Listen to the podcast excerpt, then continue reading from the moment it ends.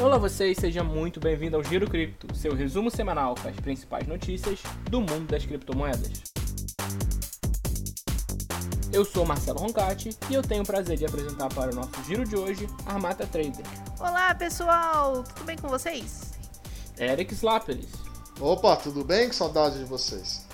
Hoje estamos aqui em trio para comentar algumas das notícias da semana. Essa semana foi bem leve de notícias, a gente estava até comentando isso aqui em off, então esse deve ser um programa mais curto, até porque na próxima semana, na terça-feira, a gente vai ter um programa especial falando de GBB e é um programa com mais de uma hora de duração. Você pode já dizer para eles se foi legal ou não, Eric? Foi excelente. Ah, excelente. foi, né? Tá o Eric, né, como sempre, então o Eric sempre nos deixa animadinhos, empolgadinhos com o podcast. excelente, excelente, excelente. É um mega especial aí se você tem. Se teve alguma relação, algum, alguma, alguma coisa com o GBB, alguma conta que você teve lá, algum trade que você fez lá, é importante você estar tá vendo. Então vamos lá, pessoal. Primeira notícia aqui do nosso programa de hoje. A gente fala sempre de altcoin. E a notícia é o hash rate do Litecoin caiu 70% desde o halving. Eu estava conversando com o nosso redator do Bitcoin, Bruno Lugarini, sobre essa notícia. E ele me falou que tem pessoas na comunidade levantando a possibilidade de, com a evolução do momento da Litecoin, que ela chegue no futuro a custar zero e que a Litecoin venha a morrer, porque as pessoas não estão mais minerando. O que, que vocês pensam sobre esse assunto? Ah, será? O mercado, ela morreu não só no hash, mas no, no preço também, né? Pelo menos em é, Bitcoin. na época do halving ela tava 92, 95 dólares. Aí teve um pump, ela foi lá em 100 e pancada e agora está 50 dólares. Sim, em, em dólar ela, ela, trabalhou bem, né? Mas morrer, será? Eu não sei. Pode acontecer, é uma coisa que eu fico sempre me perguntando, como é que, quando não valer mais a pena minerar, vai fazer o quê? Por exemplo, é, a causa do, do hash rate do, do, do, Litecoin é porque teve o halve, cortou pela metade a recompensa e as pessoas estão achando melhor minerar outra criptomoeda, né? Se continuar assim e o hash rate continuar caindo e o preço caindo, qual é o incentivo financeiro que você tem para minerar aquela moeda e fazer aquela moeda acontecer ou para você holdar aquela moeda? Fica, fica muito complicado. Aí, aí você vai trazer a polêmica da Nano, né? Porque ah, a Nano não tem. Qual, a, a, qual é o incentivo de você minerar a Nano? Mas Mano não, Nano não é minerável. Nano não é minerável? Não é não minerável. Sei. Não, ela já foi toda minerada, né? Mas ou, ou pra você ficar transacionando, você tem que. É. Não tem incentivo pra você manter, né? Economicamente falando. Economicamente falando, só mantém ela por causa do preço, por causa da taxa de transferência que é zero. É o único motivo que você tem na Nano para manter ela. Na Litecoin, quando, quando conforme o tipo de mineração, precisa ter uma, um processamento, precisa ter uma mineração para fazer a transação. Se as pessoas não estão achando valendo a pena minerar ela porque a recompensa é pouca, eu vou desligar a maquininha e colocar a máquina para minerar outra coisa, porque o, o meu objetivo é, afinal é lucro. Vou ficar minerando e processando transação para terceiros para quê se não estou ganhando nada com isso? E isso é um problema que me leva, às vezes, a pensar o que vai ser do Bitcoin quando chegar lá no finalzinho dele e tal. Mas isso é lá quando depois a gente morrer. Mas você fala que é no sentido de quando ficar muito difícil minerar, que você fala?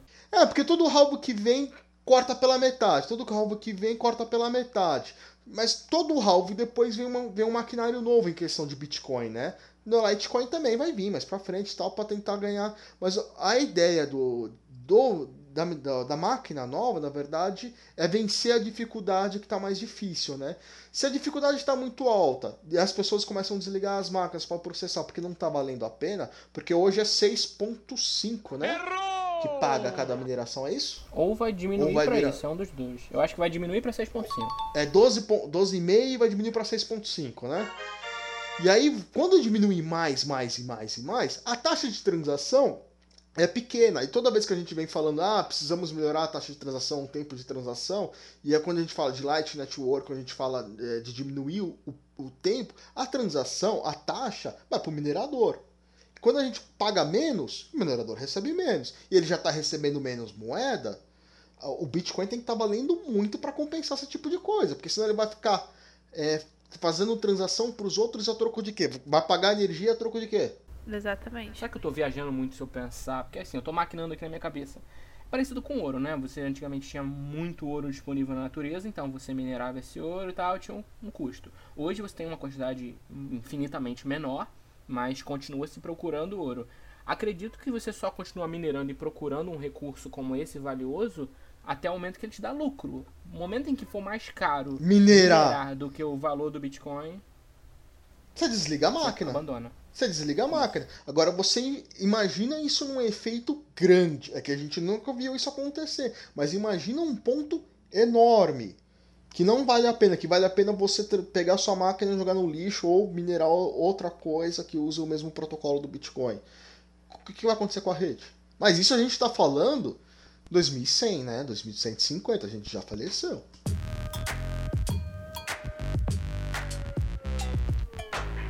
Segunda notícia do dia, ainda falando de altcoins. Aqui são duas notícias que a gente vai tratar juntas porque está interligado. Uma é do dia 30 de novembro e a outra é do dia 2 de dezembro. A primeira é: preço da Cardano sobe 24% em 5 dias com nova solução de pagamento. Aqui a gente está falando da parceria que a Cardano tinha feito com a Cote. E a segunda notícia é: preço da Cardano. É uma pergunta: o preço da Cardano está super valorizado?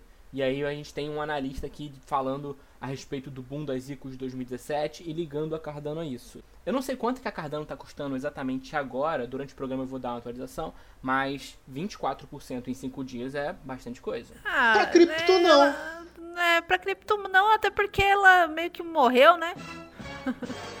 Se você analisar direitinho. A Cardano morreu? Ah, é, é, ela não teve. Desde dois, ela, no inverno de cripto, ela perdeu uma valorização em dólar muito grande, né?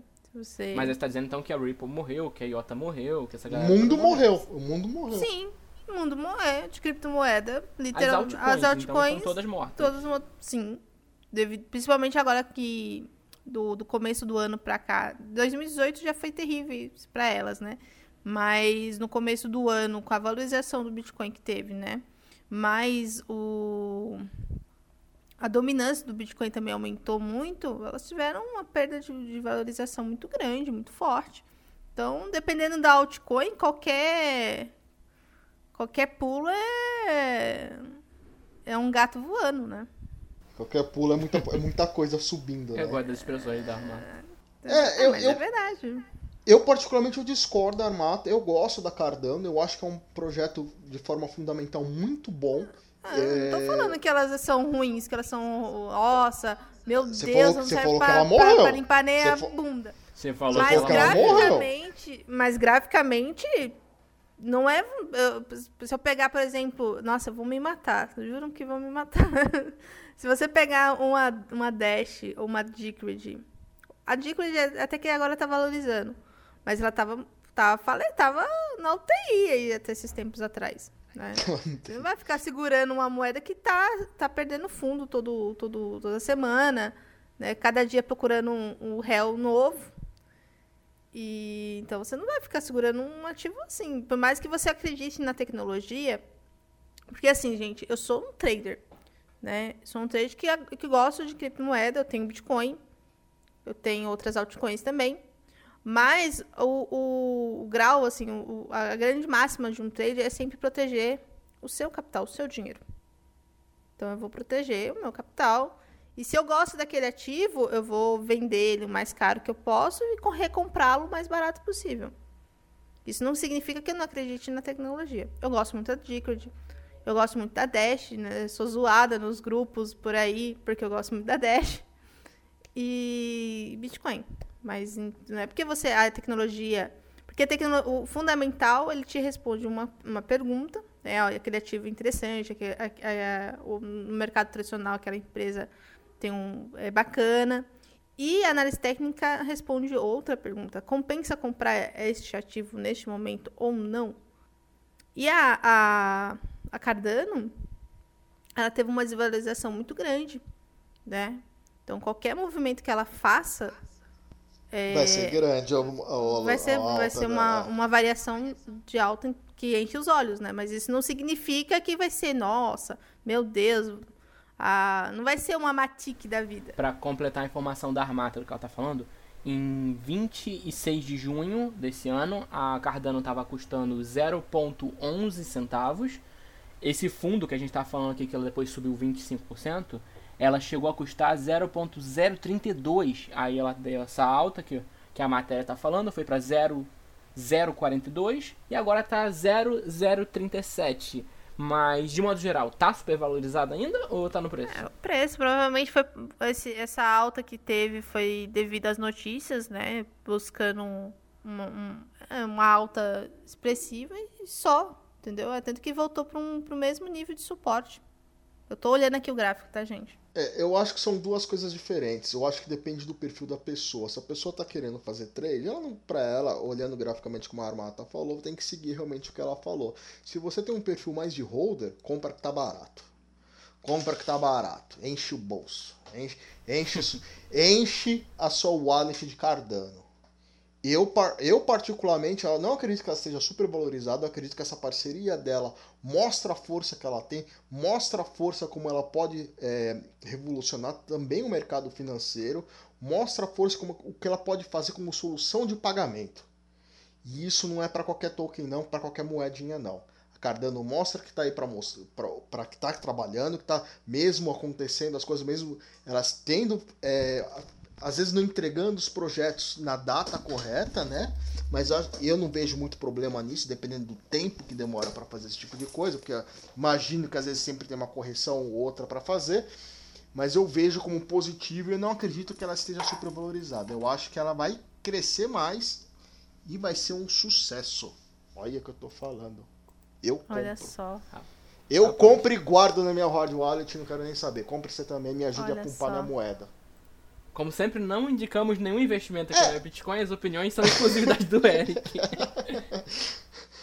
É, é eu que tô falando. Eu só acredito no topo quando ele começa a fazer topos e fundos ascendentes e me deixa É, é. muito riquita. Não, o que, o que a né? Armata tá falando é verdade. Você precisa fazer uma análise de tendência, precisa não fazer vai uma comprar análise um de ativo, preço. por mais legal que ele seja, por mais É. bacana, por mais que ele Eu faça e acho. aconteça, enquanto ele estiver faz... com a faca caindo, entendeu? Ó, Deixa eu ele, acho ele tá mostrar pra você. Tá barato, É, tá é- barato. é barato, até zero é barato, né? Até zero é barato. Até zero compra mais.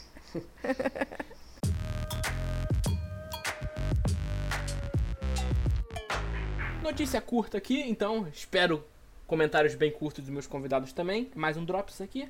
Coinbase guarda quase um milhão de bitcoins. É uma notícia de mais de curiosidade do que ter uma relevância mesmo. A gente tem a Coinbase como exchange com o maior número de bitcoins na atualidade, seguida pela BitMEX. Vocês sabiam disso? Hum, acho que a, a, a gringa gosta bem da, da Coinbase, né? Eu nunca trabalhei Coinbase é lá. americana, né? É, então não me surpreende, não. Me, me surpreende, surpreende Eric? tá, tá com eles e não comigo. Pois é, Eu que- também me Eu queria ter um milhão É. de Bitcoin. Tipo, é, eu não, Não tenho. queria tudo isso, é, não. Só, um- só, só Uma, parte. tasquinha.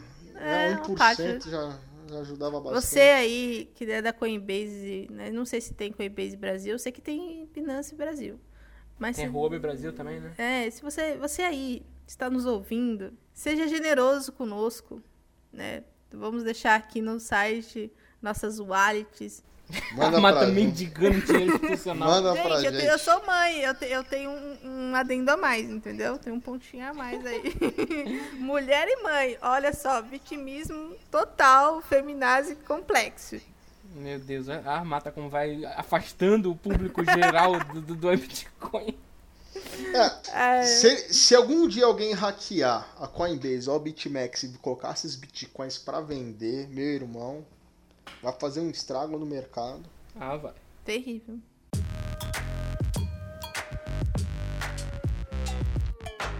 Vamos falar de Bitcoin. Essa notícia aqui tava até em dúvida se colocava ela ou não, porque tem um, um certo grau de interpretação aqui. A notícia é: guerra das plataformas futuras de Bitcoin esquenta entre a CME e a BACT. De cara eu fico na dúvida se, se a ideia aqui é um pouco forçada, se tem realmente uma essa guerra comercial entre as duas super exchanges ou, ou se não, que é mais uma coisa pra inserir ali no, a competitividade. O que, que vocês pensam? Eu acho que vai ser bem competitivo entre elas duas, né? O mercado tradicional leva muito em consideração ela- ambas. E apesar que até agora a galera especula muito e trabalha muito com, com a CME, né? Vamos ver como vai esse, essa novelinha aí, quem ganha, né? Concorrência é sempre bom, gente. Pra gente. É positivo. Nós. É, po- é positivo. Eu vejo como positivo e que tenha mais é, empresas interessadas em lançar ETF de Bitcoin, alguma coisa assim, porque acaba amadurecendo o mercado e acaba trazendo novos players e mostrando uma outra visão do Bitcoin. Aquela visão tipo, ah, Bitcoin é só dark web? Não esquece que Bitcoin é para empresa também, Bitcoin é para você investidor, Bitcoin é para você que é que a empresa, que a empresa, Bitcoin é para você investidor institucional, é para todo mundo. É, tem, e tem que tratar como tal. É um investimento, é, é um derivativo, talvez. Algumas pessoas veem como derivativo, outras veem como uma moeda do futuro. É, mas Bitcoin existe, a gente tem que trabalhar com ela. Não tem como negar que ela não existe e não trabalhar com ela. Ela já existe, já é real e vale dinheiro.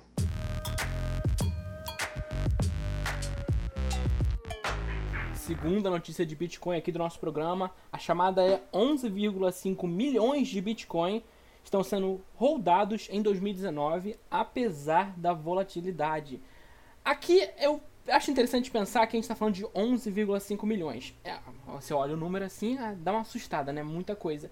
Mas dentro de tudo que a gente tem na criptosfera e tal, é tanto dinheiro assim sendo rodado quanto a matéria insinua ou não? Olha, eu também não tô aqui ensinando vocês é, a dizer né? que não. É pouco dinheiro, mas é, o número de holders sempre tá aumentando, né? E isso é bom. Isso mostra que a galera acredita no, no, no ativo. Eu fico preocupado, porque não tem 11,5 milhões de bitcoins no mercado. Não foi minerado tudo isso já. Não tem? Não, Não. tem sim, é que são Tem, 21 olha, milhões no total. São, já tem, ah, já, já- são 21, não É. 12, né? Eu fiquei com 12 na cabeça, Nossa, eu não sei 21 já, já deve ter uns, São uns 21, 14, já, tem, 15 já ou passou mais disso, você tem razão, já passou disso, tem, tem, tem. Meu, eu acho que muita pessoa que diz que tem esses bitcoins já morreram, esses bitcoins nunca vai ser vendidos, muito aí é o wallet perdido, né? E quem, eu acho que de verdade, de pessoa real que tem os bitcoins guardados que tá rodando aí, eu acho que o número é bem menor de, Bem de menor. bitcoin que vai pro mercado. Não é? Eu não acredito que 11,5 milhões esteja ativo no mercado. Não tá. É gente que já morreu, gente que perdeu a seed, é gente que, que perdeu o acesso, é aquele carinha que tá procurando até hoje os bitcoins no HD externo lá no, no lixão na, na Inglaterra. Tem esse cara, né? Tem, tem esse cara. Tem esse cara. Então eu acho que muita parte, não digo metade, mas acho que uma parte, uns 30% desse dinheiro aí tá perdido. Não vai pro mercado não, e vai ficar de hold eterno até o Bitcoin deixar de existir. A gente falou aqui, eu falei 13 ou 14 milhões, né, que eu acreditava que tinha sido minerado, pra confirmar o dado, são quase 18 milhões que já foram minerados, então falta pouco ainda. Ah, daqui 100 anos acaba a mineração. 100, 200 anos acaba. Ah, a gente nem vai ver isso.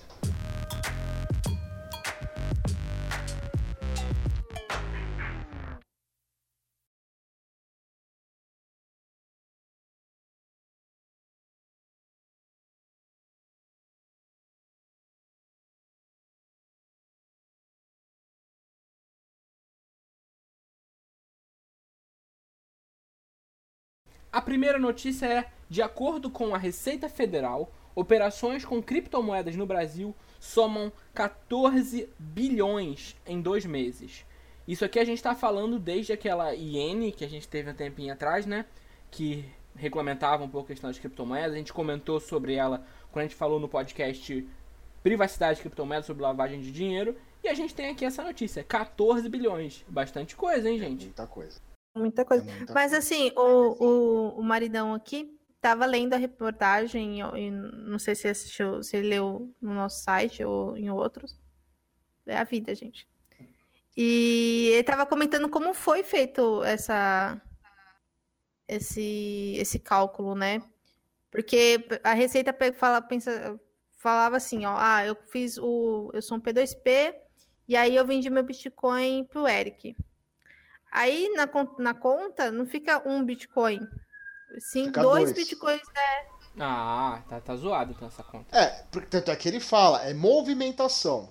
Não é o que tem no Brasil. O que movimentou. Então, se eu, se eu pegasse BTC e mandar para três pessoas diferentes vai contar como três. Como três, e assim vai indo. É, me preocupa isso aí, porque assim, é... quando a receita começa a crescer muito, tem tanta coisa para aquela receita fazer e ela, e ela fica querendo lascar nosso mercado. Já não basta os problemas que a gente tem com, com os exchanges que acaba dando problema, mas tem, a receita precisa colocar o dedinho dela também, né? É, eu não vejo por que, que ela tá. Ah, porque isso atrapalhou nosso balanço de pagamento em termos de importação e exportação, porque a gente é importador de criptomoeda. Porque a culpa é sua, governo. Abaixa a porcaria da, da taxa de energia pra gente minerar aqui. Você acha que ninguém gostaria de minerar Bitcoin aqui se fosse barato? A culpa é sua. A culpa é sua. Você atrasa a nossa vida. É tanto imposto que você põe que você atrasa a nossa vida. E aí um outro problema que, acaba, que eu acabo vendo, meu, cresce o olho da Receita, cresce o olho dos políticos olhando esse valor que eles começam a falar: não, vamos tributar isso. Oh, é 14 bilhões, é coisa pra caramba. E os caras não tem uma tributação, os caras não pagam o nosso impostinho, os caras não ajudam a manter a nossa máfia estatal. Essa coisa, essa coisa ridícula da Receita Federal, ao invés de fazer outras coisas, fica fazendo esse tipo de, de, de matériazinha, divulgação, para crescer o olho em, em, em cima do Bitcoin, para depois os caras virem falar: vamos tributar ou, ou começar a pensar, não, a gente precisa começar a restringir o acesso a criptomoedas de alguma forma, tornar mais difícil, para melhorar nossa balança de pagamentos, nossas, nossas exportações. Esse é meu medo. Esse é meu medo. Não sei se esse é o medo de vocês também. Por que crescer o olho em cima do, do BTC tudo? Desculpa. Por que crescer em cima do olho agora é 14 bilhões? Por que precisa divulgar esse número? Por que precisa ter esse número? E, e essa fonte é da onde? É só, é só em cima da, da, da, receita, ou seja, o número é muito maior. Porque a gente ainda tem a entrada de moedas que não passa por P2P, que não passa por, pelos P2P nacionais, que não passa pelas exchanges nacionais. Então o número é maior. Só vai crescer o olho dos caras. Vamos tributar essa tranqueira. Eu, eu vejo como negativo e eu quero matar o cara da receita que descobriu isso. Somos dois, então.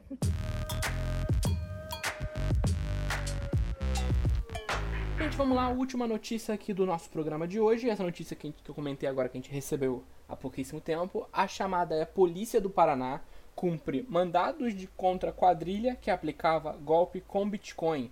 E a subchamada aqui, o, o subtítulo está dizendo que o golpe com Bitcoin gerou um prejuízo de mais de 1,5 bilhão e resultou em nove pessoas presas e dois foragidos. Se a gente pensar que a Unic gerou um, um rombo de, se não me engano, é 8 a 9 bilhões, e a Unic era uma pirâmide imensa, gigantesca que a gente falava há muitos meses, isso aqui é bem relevante o número de, de, o valor monetário que essa pirâmide movimentou, gente. Foi surpreendente, eu não, não imaginava que, que, que a galera usava exchange, exchange? É, brasileira assim. Pra... acho que usa. Eu acho positivo.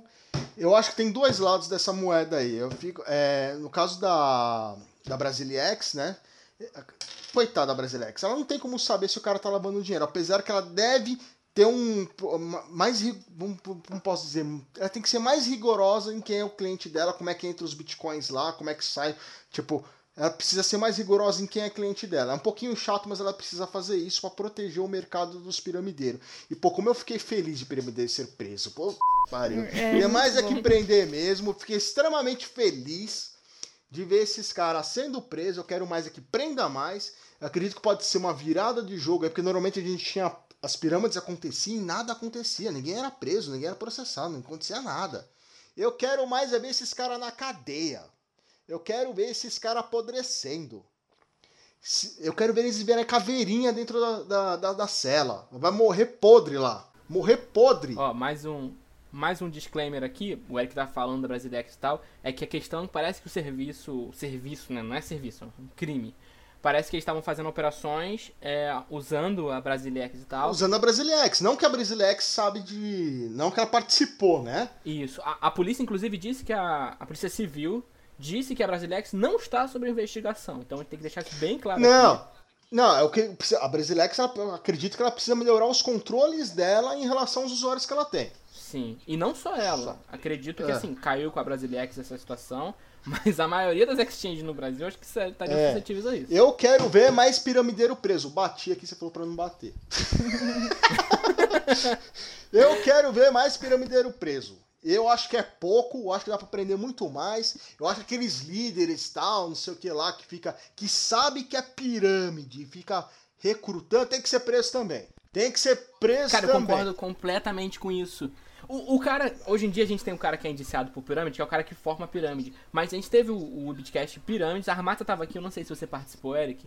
Mas a gente falava Não. justamente isso. O cara é piramideiro profissional, ele entra na pirâmide na hora certa, ele sai na hora certa. Esse cara é um criminoso, esse cara tem que ser preso também, porque ele tá aliciando pessoas E fazendo pirâmide. esse cara da pirâmide, ele entra em uma e entra em outra. Não é aquele cara que, que é vítima que entrou, que perdeu tudo, e ele falou, nossa, entrei numa pirâmide, nunca mais eu vou entrar. Não, esse cara, ele é malandro, ele entra em uma, entra na outra, monta outro projeto, monta vários projetos e oferece pra... Não, agora eu tenho esse, esse aqui é sucesso, esse aqui é uma maravilha, esse aqui vai te deixar rico. Ó a Ferrari piscando pra você, pra você comprar. Esse cara é bandido. Tem que ser preso junto com o cara que criou a pirâmide. Tem que colocar os dois juntos, amarrar e botar fogo, gasolina, micro-ondas nos caras. É isso aí, tem que matar. Micro-ondas. Micro-ondas. Pede pra a gente sair. pode ser processado. Ah, esses, esses caras não tem que ser, não tem que ter espaço. Tem que ser preso. Eu, pela primeira vez eu vou falar. Pelo menos a polícia tá correndo atrás dos caras. De, de uma parcela dos caras tem que correr atrás. Mas é pouco. É pouco. Tem muito mais pirâmide, tem muito mais que nove caras aí com piramideiro. Tem que pegar os líderes também e ficar divulgando. Sim, é sim. muita gente. É muita gente. Se pegar o pessoal da Unic, a Unic mais os líderes, eu acho que, meu, quantas pessoas será que vai ser presa se, se prender os líderes da Unic e ficava divulgando esse tipo de coisa? Quantas pessoas? Não vai ter cadeia pra esses caras. Já que não vai ter cadeia, já que não vai ter cadeia, a solução é botar fogo nesses caras. Bota fogo. Isqueirinho, eu tenho isqueiro, empresto, gasolina, eu, eu pago do meu bolso gasolina pra gente colocar nesses caras. Eu vou criar um- uma versão já pré-programada aqui de. As opiniões expressas nesse podcast não representam as opiniões da Web Ainda não fez? Como assim? Tô precisando urgente. Apologia ao, ao crime, né? Apologia ao assassinato, ao genocídio de criminosos. Não é. eu- Genocídio de piramideiro. Uma coisa é o cara que é vítima, tem a vítima, que é o new player, que não conhece o Bitcoin, que não conhece como é que funciona. Tem esse cara. A maioria das pessoas, infelizmente, entram no Bitcoin por causa da pirâmide. Infelizmente.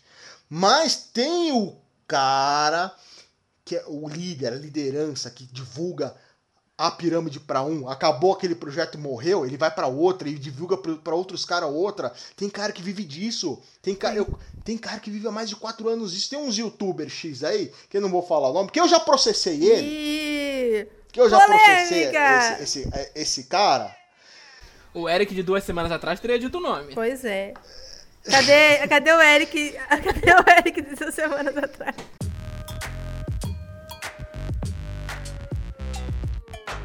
Tem um ponto que você sempre, você sempre fala aqui no programa que eu acho que é relevante, que é uma coisa que eu não me atentava muito, cara.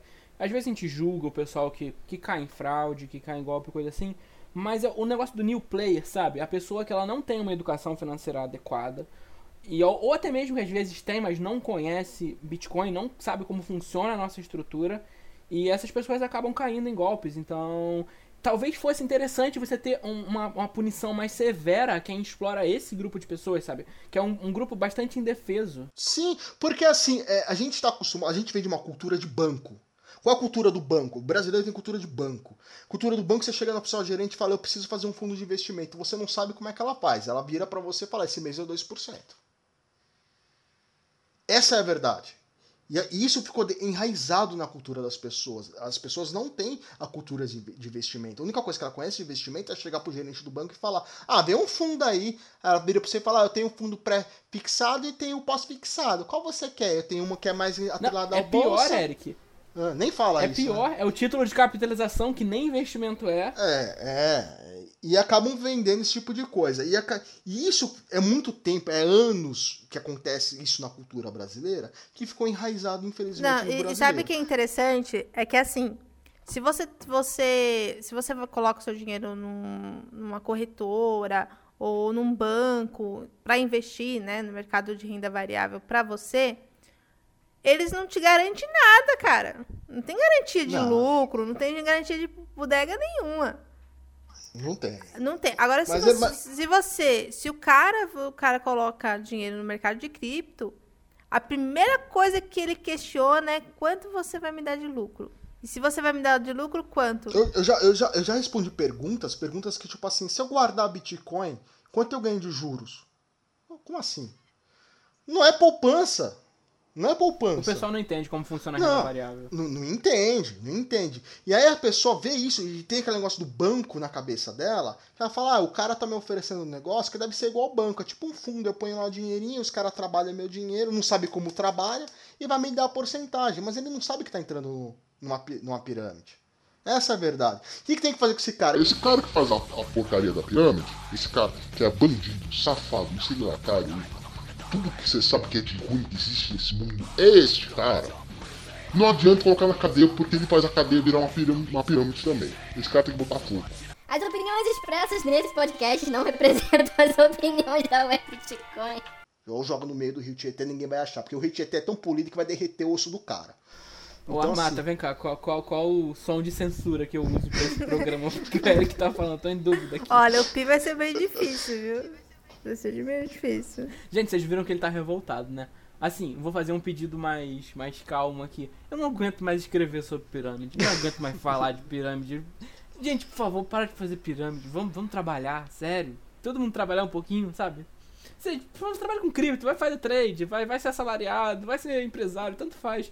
Para de fazer pirâmide. O problema, Marcelo, é aquilo que você falou, a pena pra quem faz pirâmide é muito pouca, porque ele cai só em estelionato. O- a pena que ele, que ele cai é, é muito curta. O que, o que é Cai em estelionato o cara que for o mentor da pirâmide. Os que a gente tá, que a gente tá reclamando aqui também. É. Os caras que entram e saem da pirâmide, não tem nada, não acontece nada com eles. Nada, ou a liderança que fica, que fica fazendo propaganda, recrutando gente, não acontece nada com esse cara. Geralmente não acontece nada. Então, assim, precisava ter penas mais fortes, precisava ter penas mais duras, precisavam acontecer algumas coisas com esses caras, Vou repetir, aconteceram algumas coisas com esse cara, abre aspas, fogo. tá? Chega, porra! A Mata só ri, ela, ela adora ouvir o Eric falando bosta. Adoro, Eric, velho, vocês não têm noção. Põe fogo nesses caras. Bom, é isso aí. Pelo baixinho.